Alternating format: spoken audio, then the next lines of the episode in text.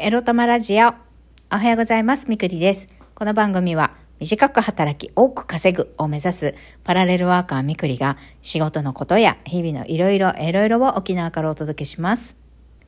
自分のことを諦めずに未来を作る、その言葉を私自身とリスナーの皆様にすり込む番組です。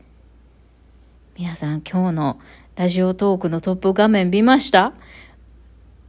メンタル、自己啓発に関するトークっていうカテゴリーの中にね、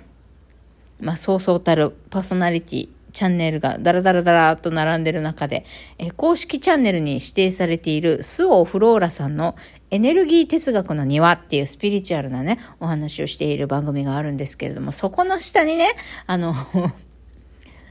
睡眠とサメっていうテーマのスオ・フローラさんの番組の下に、私、性感マッサージデビューします。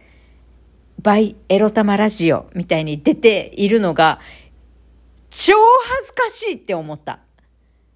そんな火曜日の朝です。みくりです。皆さんどんな朝を迎えてますか？今日も沖縄はセミがもうめめめめめめめめめって鳴いてますよ。もううるさいったらありゃしない。でもまあセミも一生懸命なんだもんね。共感はできなくても理解はし示す、示せる私になりたいです。はい。早速今日のテーマいきます。今日のテーマはこちら。家に1メートル台のデカチン書いてみたについてお話ししたいと思います。何やってんの ?40 のおばさんって思ったでしょ？皆さん思ったかもしれません。いや、これはね、落書きじゃないんです。これはアートなんです。今日は写真つけときます。昨日の夜書いてたんですけど、えっと、なんかふとね、昨日の夜しんみり、なんかやりたいこと、パッてできることはすぐに行動に移した方がいいよな、なんて悶々としながら、こう、補正のね、切ない恋心とかをさ、自分の、もう、やるせなくてノートにブワーって吐き出して書いてたわけよ。まあ、ほ、補正のことだけじゃないけどね、仕事のこととかね。あ、そう、こないだね、ほら、秘書兼広報のお仕事、面接行ってきましたけど、落ちました。えー連絡が来ないので、私不採用になっちゃいました。そんなんで結構、自信があったっていうか、これ私が受からなくて誰が受かんねんみたいに思ってたけど、あ満身で臨むとこうなるかと思ってさ、ああって思いながら仕事も、うんまだ見つからないし、まあそんな中でなんとか役所行ってさ、あの、生活費が足りませんっつって自立支援金の申し込みをしてきたりとかさ、で、はたまたそんなって生活も大変なのにさ、溢れる補正の恋心も収まらんわけよ。会いたい会いたいがしかし、LINE 我慢しようみたいな。私から誘うのもちょっと我慢してみようとかってやってさ、まあ我慢していることが多多いと。まあ、不安と我慢はホセのことに限らずいろいろあって、もうそれをぐわーってノートに書き出してたの。で、その時に、なんか、でも、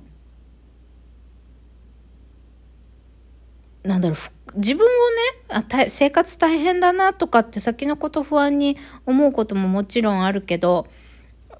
自分が今、大変なんだけど不幸だとは思ってないんだよね。そう。大変なんだけど不幸だとは思っていなくて。で、なんかもっと、パッてできる範囲でもっと自分のやりたいことにもフォーカスした方がいいな、私って思って。チャレンジだったりやりたいこととか、いつまでもね、ぐーぐーぐーぐー、あの、補正会いたい会いたいとかってさ、彼に依存してるんじゃなくって、私も私でさ、ほら、フリーランスになったし、えー自分でね、あの、精神的にも経済的にも自立していけるようになるために、私、今こっちやんないといけないんだからって。でも努力ってとかさ、がむしゃらとかそういうのじゃなくて、もっと軽やかにさ、あの、お金になるかどうかは別として、自分がね、す素直な気持ちで、今、これやりたいとかずっとやってなかったけど、今度こそ、今度こそっていうかずっとやってなかったけど、本当はこれやりたいとかそういうことにね、パッて挑戦する、して、自分のためにそういう挑戦をしてあげ、してあげようって言ったら変だけど、自分のために、自分にそういうチャレンジだったりそういう時間を持つことを許可しようって思ったの。で、なんかさ、何書きたいかなって思ってて、ピンタレストでね、なんかインテリアの画像とか見てるうちに、なんか、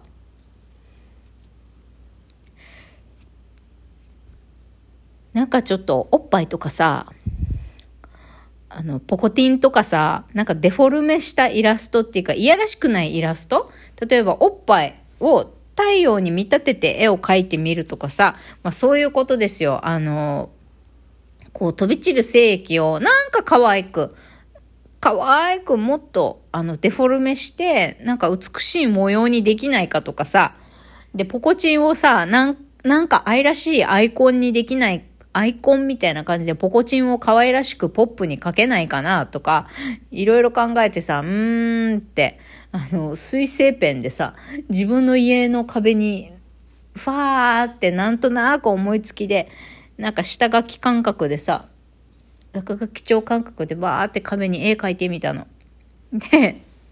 そしたら、まあ、実物のリアルな大きさかどうかは別としてね、1メートル台くらいのポコチンを描いたわけです。これ下書きね、全然線とか綺麗じゃないんだけど、ちょっと、あの、私から見たポコチンね、私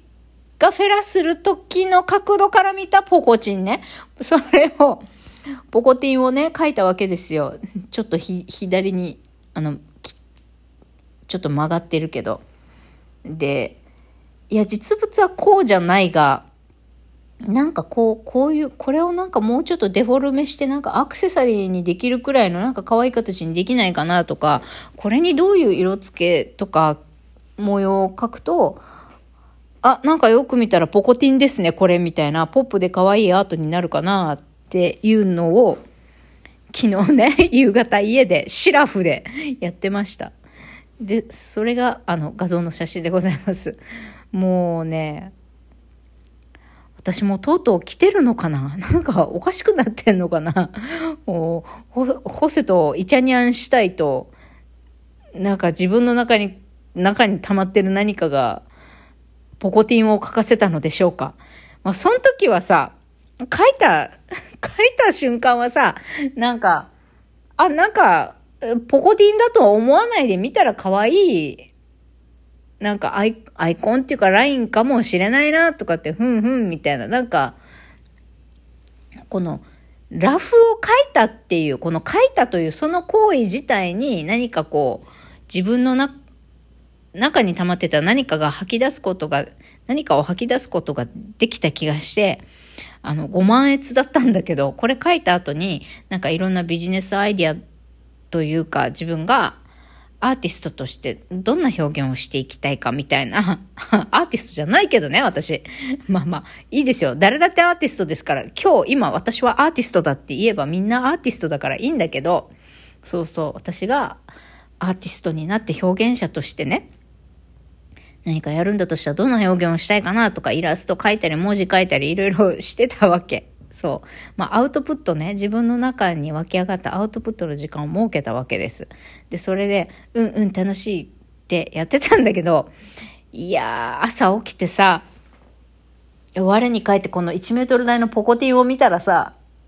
まあ一応水性ペンだから、雑巾で拭けばさ、水拭きすれば消せると思うんだけど、私何やってんだろうと思って、こんなでかいポコティン家に書いてさ、家の壁に書いてさ、もう誰も呼べねえよ、こんな家と思って。だからね、まあいいかって。もっともっと私の家秘密の部屋にして絶対誰も家に呼ばないっていう、呼ばない呼べない部屋にしてしまえって思ったね。だから、あの、もっと、今までは自分のこう、内側に溜めてたものをノートに文字にして書いてたけど、まあ私の場合は絵にして書いて吐き出すっていうのもありかもなって、ちょっと思いました。あの、まあ、皆さん今日の画像とタイトルを見てね、こいつとうとうおかしくなったかって思ったかもしれない。いや、それはね、今朝起きて、ああんなでかいポコティンのラフ画を見た、私が一番絶望したとは思うんだけど、私やっぱおかしいのかなって 思ったけど、いやいや、いいんだ、この、おかしいのかなってふと我に返るっていう瞬間をさ、捨てることも大事なのかもしれないよ。これは私に限らずみんなそうなんだけど。え、俺って私ってこれちょっとおかしいかなってふと我に返る瞬間をさ、あの、理性に立ち返ってしまう瞬間をさ、もう少し私たちは忘れてもいいのかもしれません。なんか、周りに迎合して埋没して、自分って何なんだろうって見失ってる人こそ、見失ってる時こそ、やっぱり自分をどんな形でもいいから、誰かを傷つけたりするような形でないんだったら、ある程度何でも OK だと思うんだけど、自分をね、解き放つ瞬間っていうのをあの持つことってやっぱり大事かなって私は思いました。まあ私みたいなね、鬱憤溜まってるやつはね、そういう時間を作った方がいいね。いいんだろうなって思った。はい。ということで、まあそうやって吐き出すことでね、あの、ホセにばっかり依存しちゃう気持ちもね、吐き出して少しずつ、あの、減らして減らして、えー、自分をね、大切にするっていうところ、そこの肝を外さないようにね、えー、毎日、日々、えー、穏やかに過ごしていきたいなと思ったみくりでございました。ということで、今からまた自分のために朝ごはん作って美味しく食べてきます。私も皆さんも今日も自分を大切にゆるり楽しく過ごしていきましょうね。それではまた、いってらっしゃい。